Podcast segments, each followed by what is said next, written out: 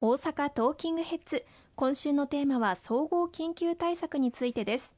さて4本の柱がありますが3本目は中小企業支援です。この部分は経済再生を行っていく上でも重要なポイントであると思います。そうですね。あのまずはこの物価高の状況の中で働かれている従業員の方々の賃金を上げていかなければいけないというのが今回の中小企業対策の中での大きな柱になっています。特に賃上げを行っていただけるそういった企業に対して中小企業も含めて支援を強化をしていこうと。積極的な賃上げあるいは人材投資に取り組む中小企業に対して賃上げ促進税制がこの4月からスタートしていますけれどもこれを各企業にも周知徹底をあのしていただきたいと思いますしまた赤字でも賃上げをしていただいた中小企業に対しては補助金があるんですけれどもこの補助率も引き上げることが今回の対策の中に盛り込まれております。そしてあの物価がまあ非常に高くなっている中で各企業がさまざま調達をする資材などのコストも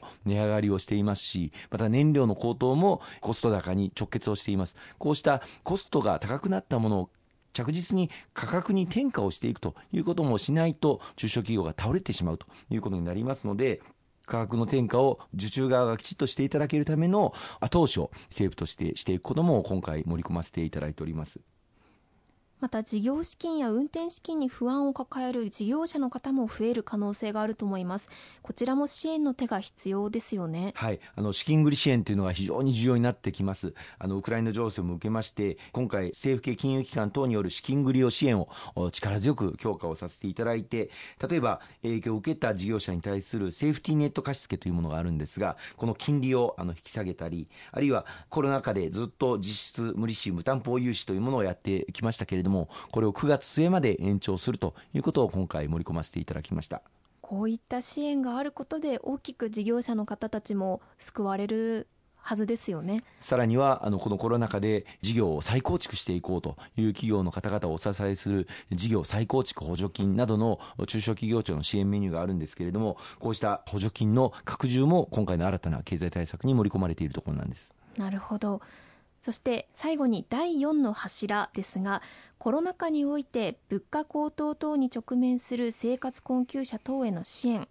こちらは生活を守るセーフティーネットの強化ということですが具体的にどういったメニューがあるんでしょうか、はい、特にこの点はあの公明党の国民生活総点検緊急対策本部で各地からさまざまな声をいただいて提言の中に盛り込ませていただいたものです。一つは生活困窮者支援策としてこれまでもやってきました緊急小口資金あのこれは社協等で、えー、申し込みができるものですけれどもこの特例貸付や生活困窮者自立支援金住居確保給付金こうした特例措置を、まあ、これまでやってきましたがその申請期限を8月末まで延長するということを決めさせていただきました。さらには真に生活に困っている方々今増えていらっしゃいます。こうした方々に対する支援措置を大きく強化をさせていただいて一つは低所得の子育て世帯の方々に対して子ども1人当たり一律5万円をプッシュ型で給付をしていくということがあの盛り込まれ自治体によって時期は若干異なりますけれども6月頃から支給が開始される方向で今準準備が進められています。また昨年の年末に取りまとめられた令和3年度の補正予算で盛り込まれた住民税非課税世帯の方々に対する10万円の給付。これがまだ未申請の世帯の方々がいらっしゃいますので新たに生活困窮世帯になられた方々も含めて令和4年度課税情報を活用してプッシュ型でこの10万円の給付受け取っていらっしゃらない方々にしっかりと支給をしていくということも今回確認がされたところです。さらには地方創生臨時交付金という交付金が地方自治体に配られているんですけれどもこれを今回大幅に拡充をさせていただきましたこの地方創生臨時交付金というのは地方自治体からすると非常に使い勝手がいい自由度の高い交付金で各自治体では大変にさまざまな状況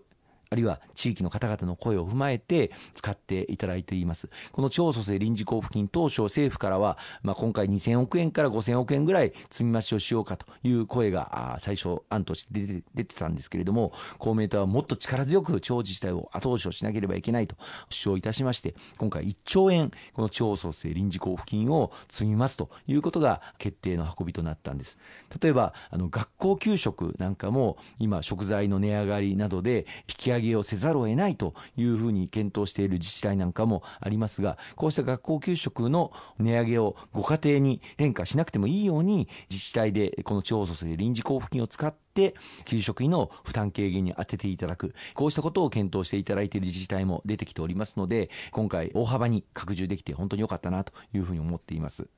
こういった生活困窮者への支援は本当に大事ですよね。